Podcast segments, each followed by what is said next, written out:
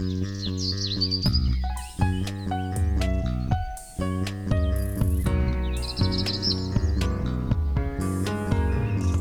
迎收听《来一口垃圾》，我是 Amy，我是心意。这一集我们要来聊一聊。外送的问题，因为疫情的关系吧，外送现在非常的蓬勃发展，其实还造成蛮多环保问题的。我有看到会使用外送的人啊，有一半的人大概一周会至少叫一次外送，嗯、然后大概有两成的人会平均一个礼拜会叫二到三次的外送。嗯，蛮多的，我觉得。嗯就是会叫外送的人使用的频率会是高的，所以因此就制造出了非常多的一次性的餐盒跟餐具。我看到就是美国，他们好像外送问题非常严重，而且严重很久，就是在他们垃圾总量之中有高达四十五帕是食物的包装。哇，好多！对，乐美美国垃圾已经够多，大家都够浪费了。对，但我觉得这四十五趴食物包装应该。不只是外送，应该还有包含，比方说你去买洋芋片的那种食物包装。我猜啊，对，对，我刚正想讲，我觉得是这样，就是什么东西都要一个包装啊。对，因为这边还有很多那种冷冻的海鲜，很少，我觉得很少人会去买，就是像台湾呀，真的是买生鲜的，很多冷冻海鲜也都是一个一个包装，塑料袋。嗯，对，所以我觉得应该大部分都是都是这样，所以就知道如果你可以裸买的话，你可以省掉将近一半的垃圾。诶，外送餐点要怎么裸买？就 是，这就是循环经济。哦，对对对，对 不对？嗯哼，对，这边我们到最后会再提一下，没错。不过我也不晓得，我觉得台湾外送这件事情好像也不是因为疫情才开始，因为我看到统计资料啊，从二零一八年的消费者的信用卡的消费记录来看的话，有二十四万多笔是外送，嗯，但是到了二零一九年九月就变两百万笔哦，有很大幅的成长。对，那时候是疫情之前，对，就消费习惯就已经有改变了。嗯，然后垃圾量来说，可能也是因为外送消费次数增加，所以垃圾也增加。环保署统计，在二零一六年的时候，用来装食物的纸餐具消耗量大概是一万多公吨，然后二零一七年呢也差不多一万多，但是之后二零一八年就变三万，就可能 double，然后二零一九年就变八万，对，然后二零。二零年已经十四万，二零二零年十四万，近乎 double 的成长速度，很惊人。为什么我这边看到的数字，我也是另外地方找的？他他是说去年，也就是二零二零年的纸容器回收量是逼近二十二万公吨。纸容器的回收量，二零二零一整年好像是，我看我看的是十四万多。好，没问题，但反正趋势是疯狂成长的。对，而且刚刚讲的那些是纸容器哦，还不含塑胶、免洗餐具、饮料杯等等啊。没错，我有看到另外一个，也是根据联合信用卡中心统计的资料，是说二零二零年，就是去年，台湾的外送营业额大概有五十亿元，嗯，然后用掉了六百七十公吨的免洗餐具约使用，然后这还是免洗餐具，我不确定它到底有没有包含餐盒这些概念。应该没有，因为如果以刚刚讲的纸容器的话，好像偏少。对，所以就只是单纯的免洗餐具，我觉得这是不是太过分一点。嗯，而且可能大家觉得说啊，我们就用纸的嘛，纸容器也还好啊，没有很不环保，又不像塑胶不容易那个消失。但其实。就是，就算它真的回收数量很多好了，但如果你那个餐具没有洗干净的话，它在回收的时候还是会被当成垃圾来处理。那有时候有一些餐具上面一些酱料啊什么很难洗，你要洗干净就要花很多水，那这样也不一定就比较环保。我不知道，可能也会有人觉得纸容器反正是可以回收的，它并不是被当成垃圾丢掉。但其实你知道，纸容器它之所以可以拿来装食物，是因为它内层有一层塑胶淋膜，然后要处理把那个塑胶淋膜跟纸的部分给分开的这个处理技术，好像还没有很多回收厂能够做到这件事情，所以可能如果他们没有办法处理的话，也是当垃圾丢掉啊。啊，而且我还有看到塑胶临摹，它要分离处理的时间大概需要四十分钟，所以也是消耗蛮多能源在处理这个，嗯，就成本很高的回收处理。反正外送问题，我们一眼所见就是哇，有这么多的。环境问题会产生，但除此之外，我们也很震惊的发现，在找资料过程中，其实它不只是伤害环境的一个产业，它居然对餐厅还有对外送员也非常不友善。为此呢，我们有特别邀请到了我们一个在餐饮业工作朋友卡卡，他是在板桥有开早餐店，已经开了三年，然后中间也曾经跟外送平台合作过，所以我们来直接跟他请教，跟外送平台的合作经验是如何。好，大家好，我是那个早餐店老板卡卡。你是什么时候跟外送平台合作的？因为我的店面是顶让下来的，然后前东家他们是本来就有在配合外送平台，所以我就是接着继续做。可是那个时候算是比较没有那么个规模，就是那个外送其实做的人还不多，嗯，所以那时候问题更多。然后外送平台的那个制度啊什么的也都很很没有明确这样子。哦，了解。所以你是跟哪一家合作啊？就熊猫。那时候的状况如何？那时候因为我也是第一次做外送的这个服务，加上我因为刚接手的时候，很多技术跟他加盟体系没有办法衔接上，所以那时候大概有半年的时间是手忙脚乱这样，然后赔蛮多钱的。刚开始就光是外送这一段，嗯，赔钱是怎么说？是因为送错餐，然后再重出一次之类的吗？还是嗯？因为加盟的话，他们本身有一定的那个额度要缴，他们货的成本很高，然后外送那边的他本身也有抽成。那时候你合作的时候是抽多少？那时候是二十五。二十五啊？那我后来还有查到三十五的数字，所以是有调涨？我看到也是三十五，它一直都在涨。所以你跟他们结束合作的时候是多久前的事？诶，大概一年半以前。一年半以前，所以是疫情爆发前。对，对我，我中间的话。配合过两家，就是熊猫先配合，然后后来觉得这样子不行，就停掉。后来转成那个 Uber Eats，嗯，然后 Uber Eats 办了之后没有单。嗯、那个那时候市场还太小，是不是？Uber Eats 那时候办的时候是疫情爆发的前半年，然后那个时候非常多人在做，哦、因为疫情在爆发前一年算是境外移入的部分比较多，国内比较，但是大家就是已经进入有点是一级一级状态，所以那时候办外送的店家已经开始多这样。那那时候想说还是要用个外送服务，因为大家一个来店的变少这样。对对，但是平台那边一下子开的人太多了，变成说我们的排名被拉到很后面，所以往往走。找不到我们哦，还会有这种问题，太多餐厅竞争，所以客人可能也不会滑到这么多后、嗯、这么多页之后。所以那要怎么办？是加钱付广告吗？怎么样？对，这是必然的，就是你抽成之外，你还要再付那些所谓的行销费用给他们。因为我查到的是，就是在这些平台上上架就有一个上架费，然后就要几千块钱，然后除此之外，每一笔就是订单都还要被抽成。然后就现在听起来是还要再下广告费才会在大家才看得到你的餐厅。其实另外还有一个费用是比较没有人在谈的，就是。它会有个月租费，啊，对，月租费，对对对，月租月租费是多少？就看平台，有的有的会收五百，有的收六百，就是他们会说那叫后台维护费。哇，我觉得他的名目蛮多的，就是想尽办法，嗯，就各种名目，对啊。所以你觉得之前合作起来的感觉是没有帮你增加客源，然后反而还有亏损这样子？呃，对早餐店这个体系来说，其实。不容易，因为现在国内早餐店变成是薄利多销的状态。对啊，你本来就没什么利润，有办法分出三十五趴出去吗？对，所以我们下去做了之后，就就只是打平而已啊。就说简单一点，就只是把货转出去，然后就就没事了这样子。就做白工这样子，帮、嗯、平台打工啊，好惨，太惨。天哪，好，对，不晓得其他就是类型的餐厅到底是不是也是类似的状况。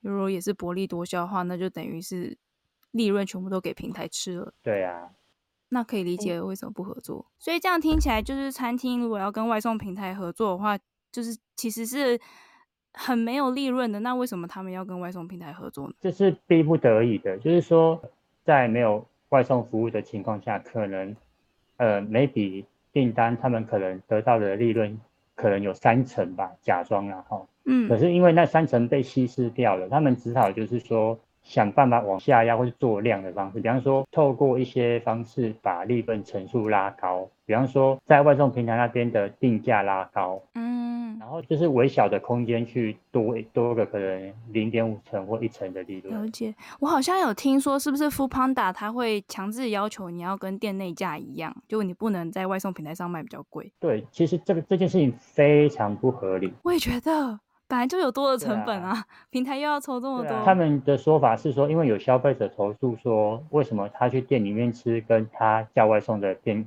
价钱不一样？就回答他，因为有外送员服务你啊。本来就不一样啊！你在家里等他东西送进来，为什么你就应该要是买一样的钱？对，他会觉得说，可是我有付运费啊，说这不是运费的问题啊，你本来店内价就是。本来自己店面的所有的成本涵盖的价钱，现在你多了一个平台费用，那当然要需要把平台的成本算进去啊。对，那为什么我还不能说平台的成本不能算进去，然后必须要保持店内原来价？对啊，这样真的是餐厅就没有利润了。所以平台要求说你不可以跟店内不一样价格，我就觉得真的很扯，而且还说什么。消基会可以去处理这件事，我就得为什么消基会有这种法规，我也搞不懂。其他的平台并没有这样的要求，他只是想要让自己压低价钱，跟别人不一样，然后好让他可以比较有竞争力吧。对，但应该也是因此，所以 foodpanda 的市占率才最高，就是在路上看到都是粉红色的外送员。其实它的市占率高，并不是因为这一部分，哦、是因为它算是全台湾第一家开启外送服务的平台。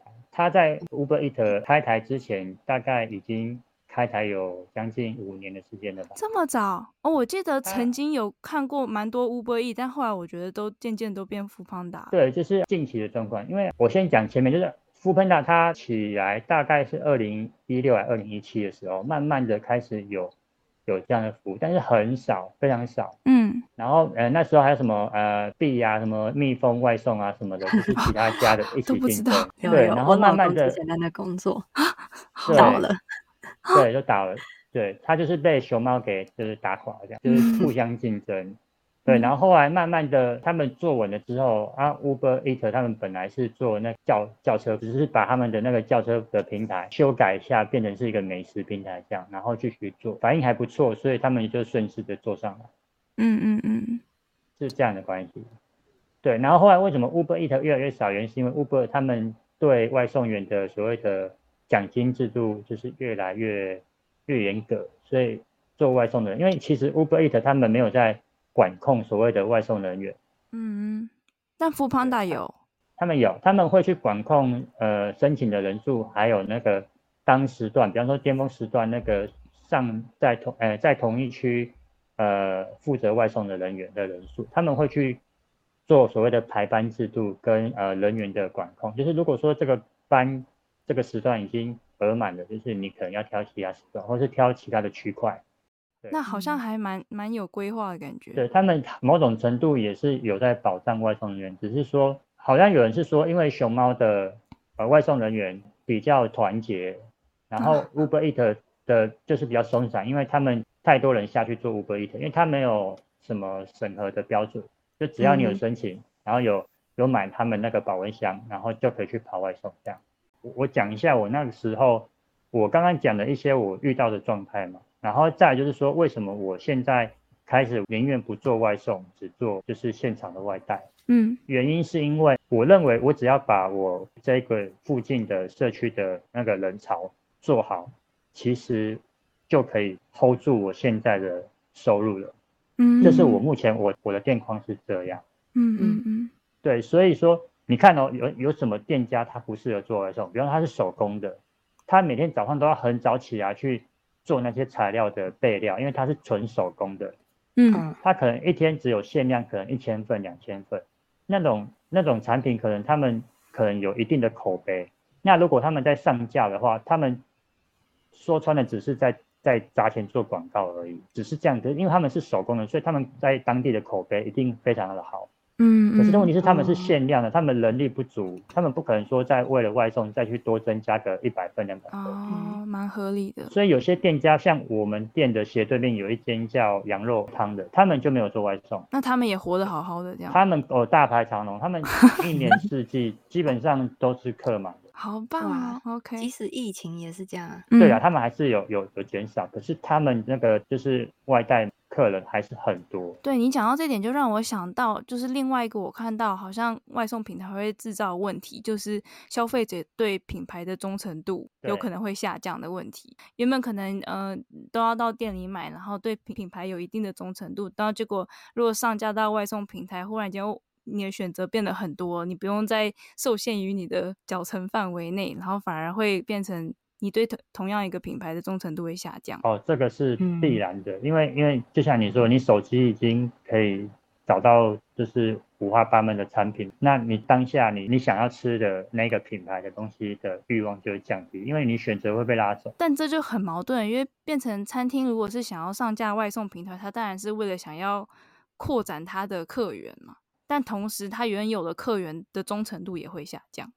呃，第一个是外送平台，它本身是通路品牌，对，就是说他们，比方说像熊猫，他们外送人员会穿着熊猫的制服，然后呃使用熊猫的保温箱，然后甚至会有熊猫的安全帽，就是他们是个通路品牌。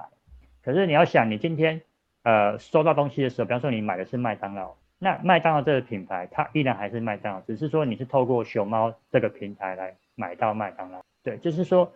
这一点要有很强大的认知，因为很多店家他们是没有所谓这种所谓的品牌识别。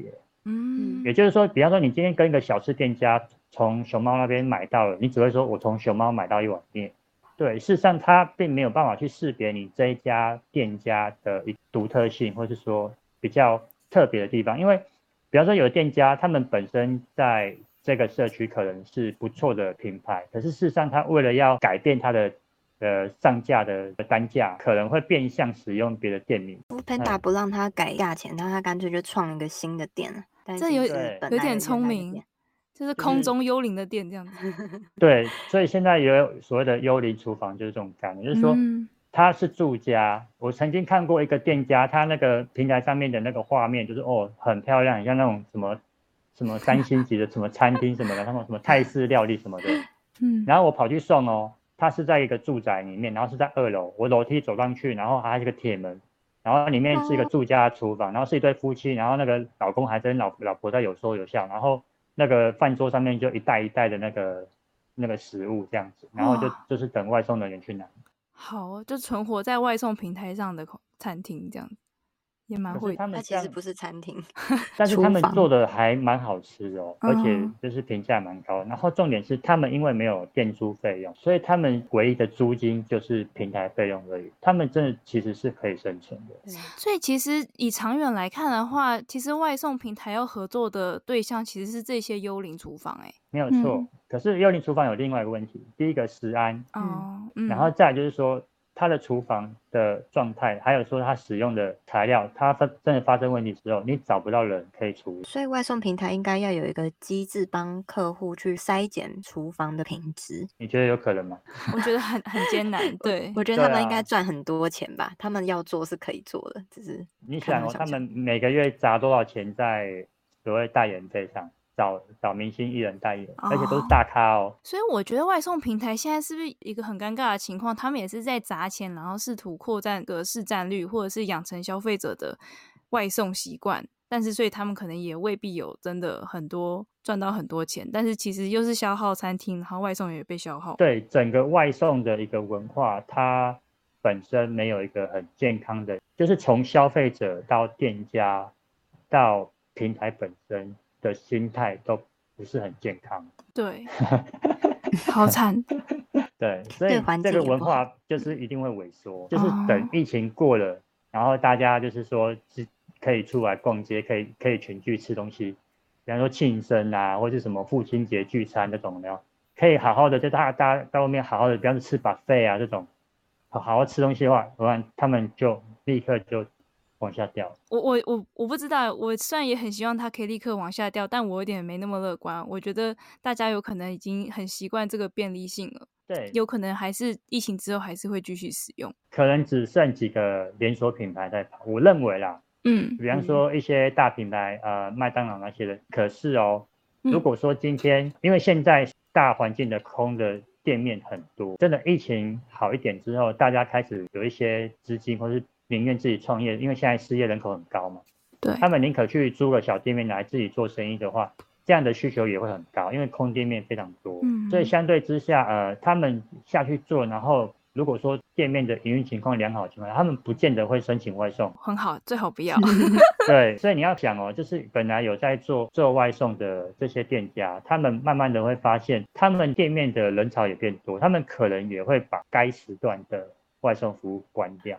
我觉得疫情过后，消费者应该会有点反弹嘛。就是我觉得食物真的叫外送，那个盒子装了看起来也不那么好吃了，所以大家应该会想要多出去走走。就台湾餐厅又不用付小费，嗯，所以其实台湾餐厅又很便宜。而、啊、而且我真的觉得外送的餐点是分量有缩水，我觉得蛮蛮明显。就我在这段期间，就疫情期间出去，我是用外带，但是他可能帮我用统一的跟其他的外送的分量处理，然后我真的觉得跟之前在餐厅内用的时候分量差很多。我跟你讲，之后会更夸张啊？怎么说？虽然说，因为其实你也知道嘛，就是平台要求要统一的价格，所以他们自然在量上面会减少。对。可是相对之下，如果说他们发现哎量减少，然后一样的价格，那以后他们在内用的餐点上，他们量也会变得是那么高。对，人都是向前看的，太伤心了。所以整个物价就是这样子，有点是变相的被拉得很高。外送平台感觉好像百害而无一利啊，它有什么好处吗？没有好处。我觉得是有的。其实外外送最早期，它是为了解决一些偏远地区，它吃东西上非常的困难。嗯嗯。因为早期是从可能比较大的地区，比方说呃欧美或是说中国，他们本身地形比较大。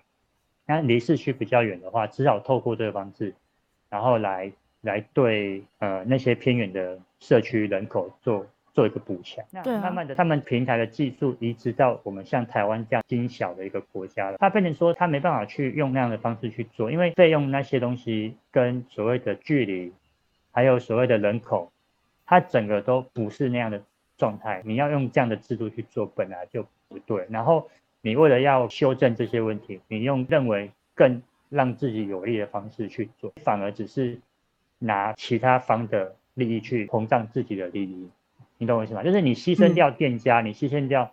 消费者，然后去膨胀你自己。嗯，所以说最早期只是这个问题。其实我跑外送的时候，我为什么我跑外送？有一个原因是因为为什么大家都要叫外送？我以前是很讨厌外送，我想说好，那我就下去跑看看谁会叫外送。结果我跑了之后，我发现五谷啊，或什么泰山啊，或什么就是很远的地方，然后你可能。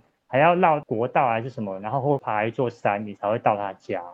啊，好艰辛啊！然后那个，或者说他一个社区里面一个巷弄里面，然后那个整个巷弄里面有很多小巷弄，找很久才找到他们家。如果是你，你也不想出门，因为你们家就是在那个很像迷宫的社区里面，你要走到外面的夜市去买东西，你就懒。所以我可以理解，但是我会觉得说，今天你透过这样的服务可以去帮助到这些，可是对于一些。比较懒的人来讲，他们就必须要愿意去走出去。那我我还曾经送过一单，他在西门町，他叫了一块鸡排，哦，嗯哼，其实就楼下。对，他在那个他在西门町的饭店里面，我们只是在楼下隔条街，然后我就送了，然后我就直接走路去送。哇，我没有骑车，走路的距离还 叫外送，真的太傻眼了。他可以否一些有真正有需求的人，但是他在。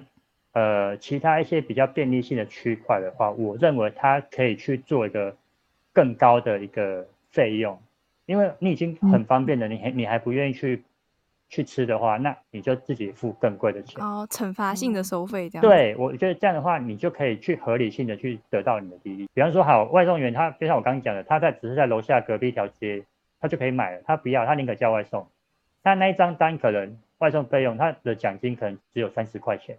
可是如果说你是惩罚性的费用，嗯，那你给消费者，比方说这个运费，你必须要付到八十五块。哦，你就宁可自己下去走，还可以带一杯饮料。对，那你就是给外送人员可能就有五十块的奖金。嗯，那这二十块就是所谓的惩罚性费用，就看距离比例来收费。对，如果说你是比较偏远的话，你就你就给外送人员可能将近啊七十五块或八十块的奖。那你在那个偏远那边的话，你可能就只要收他可能呃。七十块，或是说也是八十五块的一个费用。对偏远的来说，他们运费可能不用像说这么贵，可是他们可以得到他们的需求。因为其实这样子去讲有点不太合，只是说，因为就算是很远的人，他们可能付的运费要更高，可能一百块。对。只是因为那距离的落差真的太大的话，但是如果是我，我会愿意付这个一百块，因为我住太远了。可是如果说今天我是住很近，像我刚刚讲的，我住我家楼下，然后隔壁条街。我要他，他跟我跟我说运费要一百二，我宁可自己下去买。真的多二十块，应该都有人愿意自己下去买，因为台湾你看那个垃圾袋多一块钱，大家就会愿意资源回收。所以你以前也有做过外送员的经验，对吧？对。你是做哪家？我做 Uber Eats。哦，OK。哦，我有听说好像 Foodpanda 的外送员可以赚比较多钱，是这样？呃，就是因为他们就是有在保障，然后呢跑的人比较就是说有在分配，所以他们接单的状态不会说像 Uber 就是会不太容易，就是说接到单这样。哦。因为如果跑的人太多，他同时段他单要派的人就是分下来，就是僧多粥少这样。嗯，现在疫情变严重，但是好像外送员他们其实薪水也没有多很多。然后说现在有的地方一个单才十块。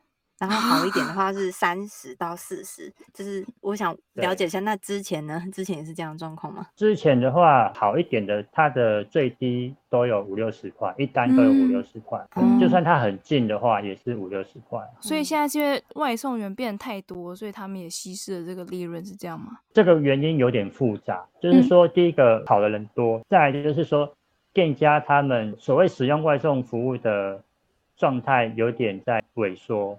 我觉得有在萎缩，并没有在成长。哦，是哦，哎，好意外啊！我以为是有成长。环境不好吧？对店家来说，对收掉的店家更多。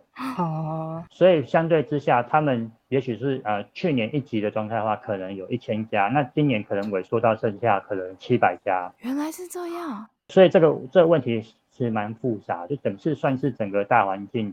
所以真的，一单十块多的话，那到底？根本没办法赚到多少钱啊！就是对啊，就看你要不要接啊。那那这样子的话，大概一个月平均收入会是多少呢？很不定。如果说像熊猫有在排班的话，基本上你大概一天的日薪你可以抓九百到一千五。嗯哦，对。嗯、那有的人他更勤劳一点，他想要冲到两千块，其实也是可以，因为其实他们有所谓的奖金制度，就是说你比方说你跑满。几单你就会什么成就解锁，然后你就可以得到得到额外的奖金。这样，它是比较针对所谓的全职在跑外送的人员。像我之前跑的时候啊，我是只要求说我一天大概只要抓呃五百块。嗯，对，所以我跑满五五百块我就不跑了，就是有单我也不接。嗯，那这样一天五百块大概会是工作几小时？呃，快的话大概呃。一个早上或是一个下午就有，嗯，但是我都跑比较好的时段，就是宵夜，宵夜最好跑。这是什么道理？我也没有懂。因为大家都就是不想出门啊，然后可能或是说，反就是已经晚上了嘛，然后可能在家里，然后嘴馋啊，或是看电视追剧啊，想吃东西不想外出，因为可能也洗好澡了啊，然后衣服都换好了。这样讲蛮有道理的。所以那个时候的多。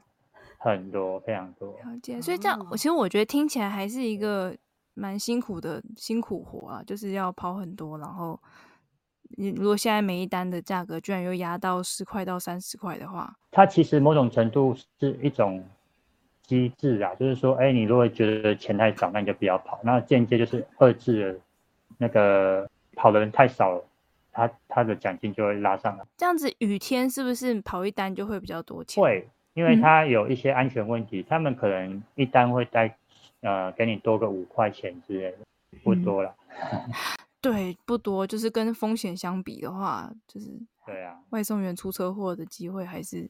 其实外送员的问，就是说他们自己在跑单的状况很多，非常多。像我自己在跑的时候，我最讨厌跑的是中午的时段。为什么？太多人，太热。对，其实有些他是商办，就是办公大楼，他们是公司然后叫便当那种。哦，很多，一叫就叫二十个。对对，然后你你车子比较不好载，然后你要大包小包的提到他们公司，问题是他们每次等电梯都要等超久。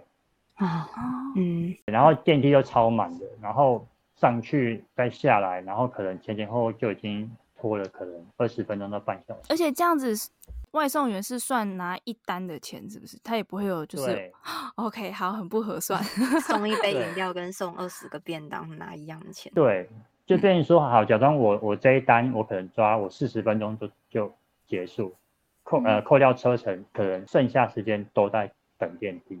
所以不要跑中午。其实对，知道的人不多，但是真的下去跑外送的人才知道，有些地方有些时段就是宁可就不要跑，就自己去吃饭休息也好。嗯，合理。那我想问一下，你觉得外送员这个工作稳定吗？会不会好像有一餐没一餐呢？其实一直以来就是都有两派啊，就是说他适合拿来做全职，但是事实上，我认为外送你可以当做是其中一笔兼职收入。如果你今天想要去跑外送的话，你可以当做是一个，就是你其他时间额外的，然后你就是车子骑了。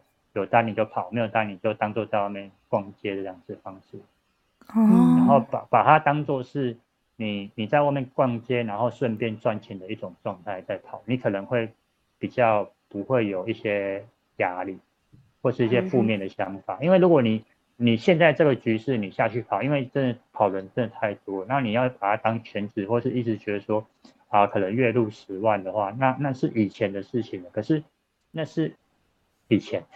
不是现在，所以要看清楚你现在现实面的状态。然后，如果你现在没有工作什么的，我觉得最好的状态是，你要么就是再找一份工作，正职的工作，不然就是说，你想尽办法去把钱存出来。你创业也好，或者说你去去呃学一些新的技术，然后再去做一些，比方说手工制品啊，有有很多人在做呃什么甜点啊，有没有？就是做网网络订购什么的，那个都可以。把自己再拉回来，但是你要透过外送重新站起来，基本上现在这个局势非常的困难。嗯，因为第一个赚的也不多，第二个你做外送，它其实没有办法为你增加什么资历。对，就算说好，你今天去上班，你在履历填说你跑过可能三年、五年、十年的外送，你觉得店那个老板他会觉得你很厉害？没有加分啊。对，这就是很、嗯、很。很奇妙的一点，可是事实上，一个外送人员他们在跑单其实是非常辛苦。其实有很很多那个美感，就是比方说，像我刚刚讲的，有些社区大楼，你下着大雨，然后你穿着雨衣，他要求说你我们室内不可以穿雨衣，你还必须得在外面脱雨衣，然后再把东西然后放到他们柜台，然后再出来穿雨衣。好麻烦。那那不能管理员过来帮忙拿一下吗？对啊，互相帮个忙。我看有的管理员他甚至不理你，他说那是你们的问题。嗯，对，那是你跟那个住户的问题。然后说你你自己去跟他联络，你要么叫他自己下来拿。可是有时候你你你打电话，住户又不见得会接，然后就等半天，很多状况。好，外送员也非常不容易。对啊，嗯，好，呃。那卡卡还要补充吗？呃，我先这样就好。谢谢卡卡今天跟我们的分享，谢谢。好，拜拜，拜拜，拜拜。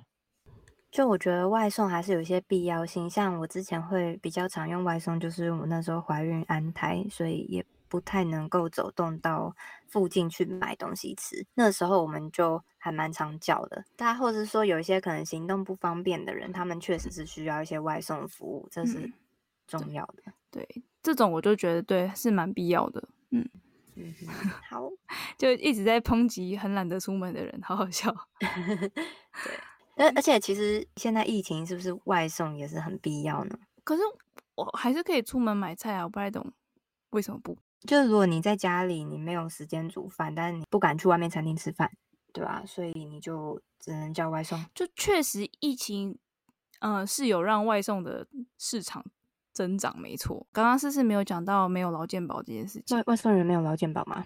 没有，这就是一点，就是外送员跟那个外送平台之间的关系是承揽的合作关系，不是雇员关系，所以就是像就是外包接单这种感觉，打零工的这种概念，所以平台是不需要，就是他没有义务、责任义务要帮这些外送员保劳健保的。然后我是有看到解决方案，就是外送员你要自己去找。当地的职业工会来加入，然后等于是自己帮自己投保，应该是这样的概念。我我就觉得不知道哎，外送平台这个机制之下，真的是每一方都是输家的感觉。我觉得是有赢家的啦，外送平台是赢 家，对，然后消费者也算是赢家，没有吧？我觉得消费者要花比较多的钱，然后拿到就是软掉的炸鸡之类的。那为什么还有那么多人要点？我也不懂，其实我真的不懂，因为我我真的从来没有点过外送，但也有可能是因为我没点过，所以我不懂。可能大家很懒吧，然后就是有一次这样很便利的经验之后就习惯了，我就不用出门穿睡衣，然后可以待在冷气房里。但是就可能消费者要想一下，当你在点这个外送的时候，可能会造成蛮多问题的，就是例如说可能外送员的问题啊，餐厅的问题，然后还有环境的问题。没错，然后你自己呢，也是多付了钱，又吃到比较小的分量，或者是比较不好吃的，那还不如自己换个衣服出门下去买买这样。我不知道哎，听起来至少卡卡是觉得外送平台可能只是会是短期的现象，之后会掉下去。你怎么看？嗯，我觉得其实，在疫情之前，外送的趋势是一直不断上升的，所以我觉得会有一点反弹啊。我觉得。嗯嗯，就就可能会掉下去一下，但是可能会维持在某一个平衡，但是是比以前高的这样。嗯，就它不会消失，它已经是一个趋势，大家的新习惯了。但其实这个习惯好像没有没有很好，就目前是一个伤害大家的习惯，伤害所有 餐厅外送员，然后环境。我觉得未来的话，如果要让这个变成一个长期永续的。可行的合作方式的话，它势必有很多面向是需要调整跟改变。像台湾啊，目前 Foodpanda 其实它对于环保算是有做比较多的。它在在它的那个 App 里面就会有写说，鼓励大家不要用餐具。嗯，你知道吗？你说我好像看到它是预设是不付免洗餐具，应该是它可能有一个选项特别问你，然后你可以。选择要不要付这样，但我这会让我想到另一件事情，就是上次我跟我妹聊天的时候，她说她一个朋友在跟她聊到就是外送服务的时候，就说不会啊，外送还是很环保，因为我可以勾选不要付免洗餐具。然后我妹就说，可是不只是餐具是免洗的，你那些餐盒也是一次性的啊。她就噔了，忽然间顿悟，因为在这之前都没有发现那是一次性的这件事情。所以 Foodpanda 他在就去年底。到今年初的时候，他们还有做另外一个活动，就是跟之前我们有介绍过的一个公司嘛，叫做好和气，就是他们是做循环重复使用的餐盒。然后他们就是说，你可以用 Line Line 的账号跟 Foodpanda 的网站绑定，然后他就可以在特定的几家餐厅里面就去买东西，然后你不用付押金，点餐的时候就选择我要循环容器装餐点这样子，但是要在三天内归还。就还到他们有几个自助站，然后或者是说你可以还到餐厅里面这样，嗯、然后他还有鼓励，就是如果你真的有完成的话，就会有一些折价的优惠码给你用。但那个是不是就是短期内的实验性的？对，它只是实验性，这两个月，所以后来就不了了之，是因为实验失败这样子吗？反正他们他们本来就是只是实验试试看而已啦。嗯，但是有没有到实验失败，好像没有特别有讲到说他们的成效如何。对，因为至少没有看到他把它就是扩展到其他的地区，或者是加。怎么讲？延长时限之类的，就其实像用这种循环餐具还是有一些问题。假如说你是用户好了，你愿意花多少钱在这个环境友善的餐具上？因为毕竟这种循环餐具的它成本一定是比较高的。愿意花二十块以上的人，大概只有占二点八 percent，然后。大部分的人就只愿意花十块以下，但有四分之一的民众觉得，我为什么要多付钱在环保餐具上？他们可能觉得这不是他们的问题，就是不需不是民众需要去处理的问题。环保这件事情，嗯，可以想象，但我觉得其实它平台其实可以。变相就是说，如果你用环保餐具的话，我们不加收费用；但如果你用一次性餐具的话，每个盒子加收五块钱，类似这样子。其实好像原本就已经有这样嘛，而且就像店家曾经是免费提供塑胶袋，但后来比方说你要塑胶袋的话，要多加一块还是两块，是同样的概念啊。就是那个钱应该算是店家提出来的哦，是哦，不是不是平台，因为盒子的成本是店家啊。那你饮料杯的成本跟点个什么韩式料理，哦、一堆碟子一堆。碗盘可能就差很多，那平台可能就要有就是勾选选项，就说我要环保餐具，然后不加钱。但是如果我是我要一次性餐具，旁边就会像显示运费一样，就是多加一个浮动的数字这样子。嗯，这种前提就是真的人人把环保放在心里。然后大家都会把这件事情纳入考量去勾选。现在大家只会勾选，哎，你要不要加葱啊？要不要加香菜吧？没有，我要不要环保餐具？但可是我觉得，如果他选我要一次性餐具，然后居然像运费一样会多个三十块出来，我觉得大家就会把钱放在心里了。好，但这是要看平台的设计。对啊，然后还有就是，呃，刚刚有提到说这个实验性质，他们最后到底有没有成功？就是他们有考虑到说，那你。你如果要回收那些餐具的话，你的设点你会愿意放在哪里去投放？我觉得最方便可能是 Seven 帮忙接吧，但 Seven 员工就会辛苦，非常辛苦。对，我也是想到，我觉得便利超商很方便。对啊，对啊。你刚才提到的问题，就让我想到我在查资料的时候有看到其他国外的例子，因为国外的外送等于是更早就开始的服务嘛，所以他们就更早面对了就是外送造成的大量垃圾问题，所以很多新创公司也是开始试着想要解决这个问题。所以当我在搜寻，比方说循环餐具外送，或者是就是零费外送，类似这样子的关键字的时候，我就发现 其实有很多服务诶。但因为这些服务其实是有地域性的，所以他们并不会彼此打架。比方说，这家就是专门负责旧金山地区，这一这一家就是专门负责纽约地区这样子。那你刚刚问的问题是说，如果用环保餐盒的话，你愿意每单多付多少钱？然后我就找到有一家叫做 Dispatch Goods，他们是用不锈钢餐盒，我觉得超级华丽的。等一下，不锈钢餐盒。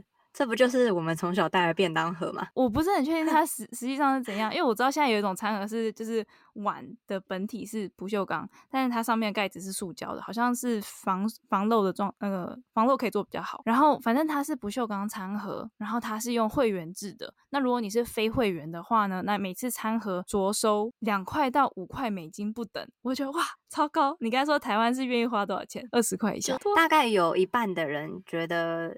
十块以下 OK 啦，这样。对啊，你看十块台币以下，但是像刚刚讲的那一家，他是收两块钱到五块钱美金。是说你不退还盒子吗？还是说你如果不要他的盒子？我觉得应该是他，如果你要订他的这个服务，他送这个、这个餐，然后用它的不锈钢盒的话，是这个价钱。我觉得可能是处理费、回收、清洗费用，那还蛮贵的，会有人愿意？对啊，所以就是超贵，但也有可能是因此，所以这个服务它后来没有很成功的跑下去。它的回收机制呢，是平台会定期巡回各区。然后就像垃圾车一样去收回收你的餐盒，好像收垃圾那样。所以他要来到你这一区的前一天，他会先发简讯通知你说：“哎，我明天要来喽，你可以把你的餐盒放到你家门口喽。”然后在某一个时段之内放出去，然后他就会收走。像这样的回收制，但是可能因为我觉得太贵了。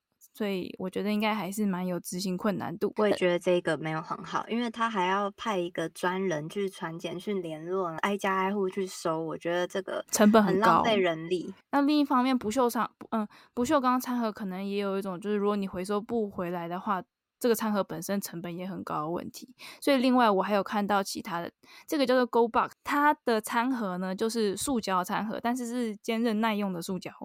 所以呢，它是可以重复使用的。那他们的回收方式是，他们会设置很多个回收箱，就像你刚刚提的那个实验性的 foodpanda 一样。嗯，然后消费者在吃完饭之后，他就可以把这些餐盒丢到回收箱，平台会负责去统一收集，并且把它统一拿去做清洗。可是这样的话，这平台的成本其实也蛮高的，因为它还要做收集跟清洗的动作。然后他们的收费是订阅制的，就是以年费。或者是月费，但月费比较高。然后你要看你要订哪一个方案，你要订一次只能买一个餐盒，或者两个、三个、四个。那如果你当然是买越多就越划算。比方说，可能一个餐盒的话，每个餐盒单价可能二十美金之类的。但是，诶，我说月费啊，或者年费，忘记哪一个。但是如果到四个的话，并不会到四倍。那算租餐盒还是买餐盒？我觉得他当然是会，他当然是有为这个服务收费，因为它是订阅制。就是你如果要使用这个服务的话，你要付一个月费或者年费。那在这一年或这一个月之间，就是无限次数随便你叫。只是你一次只能叫一个餐盒，或你想要一次能够叫两个餐盒，这是有差。好吧，我觉得这个也没有很 好。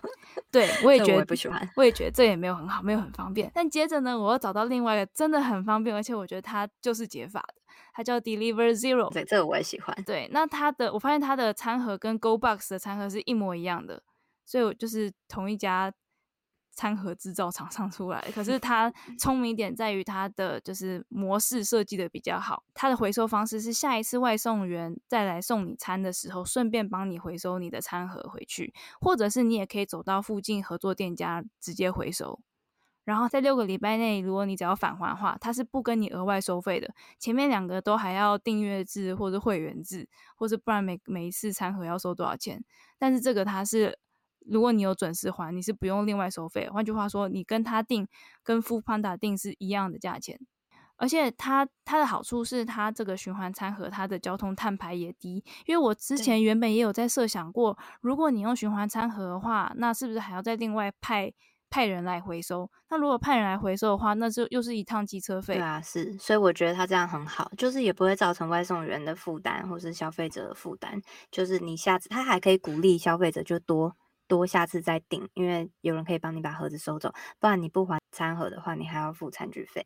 而且这个外送员他来收你的餐盒，他跑下一个单的时候，也是跑到一个有要送外送的餐厅。那刚好那个对餐厅来说，就是一个餐盒出去，一个餐盒进来。这个清洗的部分就不是平台负责洗，是餐厅自己洗。然后他这个餐盒。嗯，很坚固的塑胶餐盒是可以机洗的，所以嗯，餐厅洗碗机就直接洗起来这样子。我觉得这个有点像我上次分享，我有订一个我们这边的买菜的网站，它就是用玻璃罐装，但是它有点不太一样，它是你的玻璃罐是需要押金，不过那个押金也没有很贵，就一个玻璃罐可能五十块台币，可是你只要用完你洗干净，下次还给他的话，他会退钱给你。然后他们回收那些玻璃罐，或是回收他的运送的箱子，都是你下次有订的话，他再过来收就好了。那他有规定，比方说你多久期限内？要订下一次这种没有啊，他就说你开心的时候下次再订就好啊。那如果你积存个三五年怎么办？玻璃罐的话，他已经跟你收押金了，所以你如果真的不还的话，那顶多就等于你买了那个玻璃罐这样子。哦。然后箱子的话.因为他那塑胶箱，我自己个个人觉得放在家里也蛮占位的。他有网站上面有一个选项是说，你短期内不会订，那你如果家里有空箱子，你要回收的话，你就通知我们这样。哦，他们会来接，就会派人来收，对啊，嗯，就可能他们刚好有出车，然后到附近的时候就过来收，也还蛮合理的，我觉得。就刚刚稍微介绍了三家国外的循环餐具的解决方案，然后我们就觉得 Deliver Zero 它的方式是最聪明的。如果你就是看这个餐盒的交通旅程的话，一个一次性的餐盒，它就是从工厂出发到餐厅，然后出发到住家。然后再出发到垃圾场，就每个餐盒都会跑这个过程。可是循环餐盒的话，工厂出发到餐厅，接下来就会在餐厅跟住家来回跑很多次，很多次，跑个一千次。他说他那个餐盒可以做一千次的使用，最后才会去回收或是垃圾场。嗯。在这中间就省了非常多交通的碳排。我觉得它唯一的缺点就是，如果它的餐盒可以好一点的，可能用不锈钢的，我觉得会比较好。哦然后再来就是说，其实我觉得他可以先，就是像我的那家买菜的，就他可以先扣押金啊，就是先扣那个餐具费。我觉得你真的不还的话，你就顶多就当你买了那个盒子。但我觉得大部分人会还。我觉得应该是为了要让普及变得更容易吧，就是毕竟它的塑胶餐盒还是可以就大量制造。那不锈餐盒、不锈钢餐盒可能可以提供，我不知道，假设两百份。可是塑胶可以瞬间就直接两万份这样出去，可以就是扩张的更更快。而且其实我觉得这个模式，Foodpanda 直接可以拿来就是引引进这个机制啊，他就直接购买，他都可以购买保温箱，然后购买 T 恤，购买那些，他当然也可以购买这些餐盒，然后跟他的合作店家一起。就是共同经营这个模式啊，就看他愿不愿意吧。如果他把环保放在心里的话，他就会这么做。但是他们通常都是把钱 放在心里 啊。好，OK。而且这个模式是不需要平台或者餐厅他们提，就是支出额外的成本，所以因此也才不会跟消费者、嗯、不需要跟消费者另外收费。就真的是在不改变消费者的消费习惯这个前提之下。最可行的方式，我觉得不是。但是你一开始谁要买那些餐具？就是平台要自己买大量的餐具，啊、所以平台他自己就要付出这些钱呐、啊。他本来就把钱付在，比方说买那个保温箱啊，然后买什么，就是如果他把它设，他把它视为做这个卖送事业本来就要有的固定投资的话，他就会做这件事情了。我觉得加入了餐具的费用应该就会多很多吧。就是他们要多额外付一笔钱啦。不过就像你讲，如果他把这个当做是他必要的成本的话，对啊，就是前面先投钱，但是之后大家要想的是无形的成本，因为毕竟现在塑胶餐盒，好，就是说台湾比较环保，好，都用纸餐盒，但是还是太多垃圾啦，就对环境来说是它成本更高，比你花钱买这些塑胶盒成本更高。对啊，反正觉得这可能可以是就是未来外送平台的一个解决方向，而且循环经济本来就是未来的趋势。我觉得这不是可能，我觉得这个本来就是可以的，只是看你要不要做而已。嗯、或者说大家可以一起来联署啊，请 foodpanda 跟进咯。所以呢，我是觉得循环才是未来，因为现在很显然的，我们大量制造跟大量抛弃丢垃圾的这个行为，已经是严重的在耗损地球资源，这不是这个长久之计。就算我们现在还没发现，我们以后也会不得不发现。所以在未来一定会渐渐的变成循环经济。我在想象未来的孩子可能在学历史的时候回头看，会觉得很惊讶，为什么地球居然曾经有过一段这么黑暗的时期？怎么会 居然？在垃圾黑暗时期，或者人类居然蠢成这样，就是为了吃一餐，而且其实可能还是你出去走路就可以到的距离，然后为了吃这样的一餐，制造一个这样子的垃圾，消耗这样子的树木或是塑胶资源，然后制造出没有办法被消化掉的塑胶垃圾。我觉得未来孩子应该会非常震惊。我觉得这是一个嗯很正向的未来的想法。对，很负向的期待，期待会有这一天发现。我希望他们能够震惊。对，我觉得会有的。嗯，好。所以，我们这集讨论了很多跟外送有关的各个面向，不只是环保，也有外送平台本身对餐厅跟外送员造成的问题，真的是让我们觉得外送目前的机制如此不完善，还不如不要外送。但是呢，也期待外送的未来，如果它可以融合入循环经济的概念的话，外送的服务也是就是很可行的，有办法造成多赢的局面的。如果大家对这集的内容有呃什么想法，想要找我们讨论的话，可以到 IG 上找我们，我们的 IG 账号是 Laiecology L A I E C O L O G Y，我们的 email 是 Laiecology L A I E C O L O G Y at gmail.com。嗯，好，那就下一集见哦，拜拜，拜拜。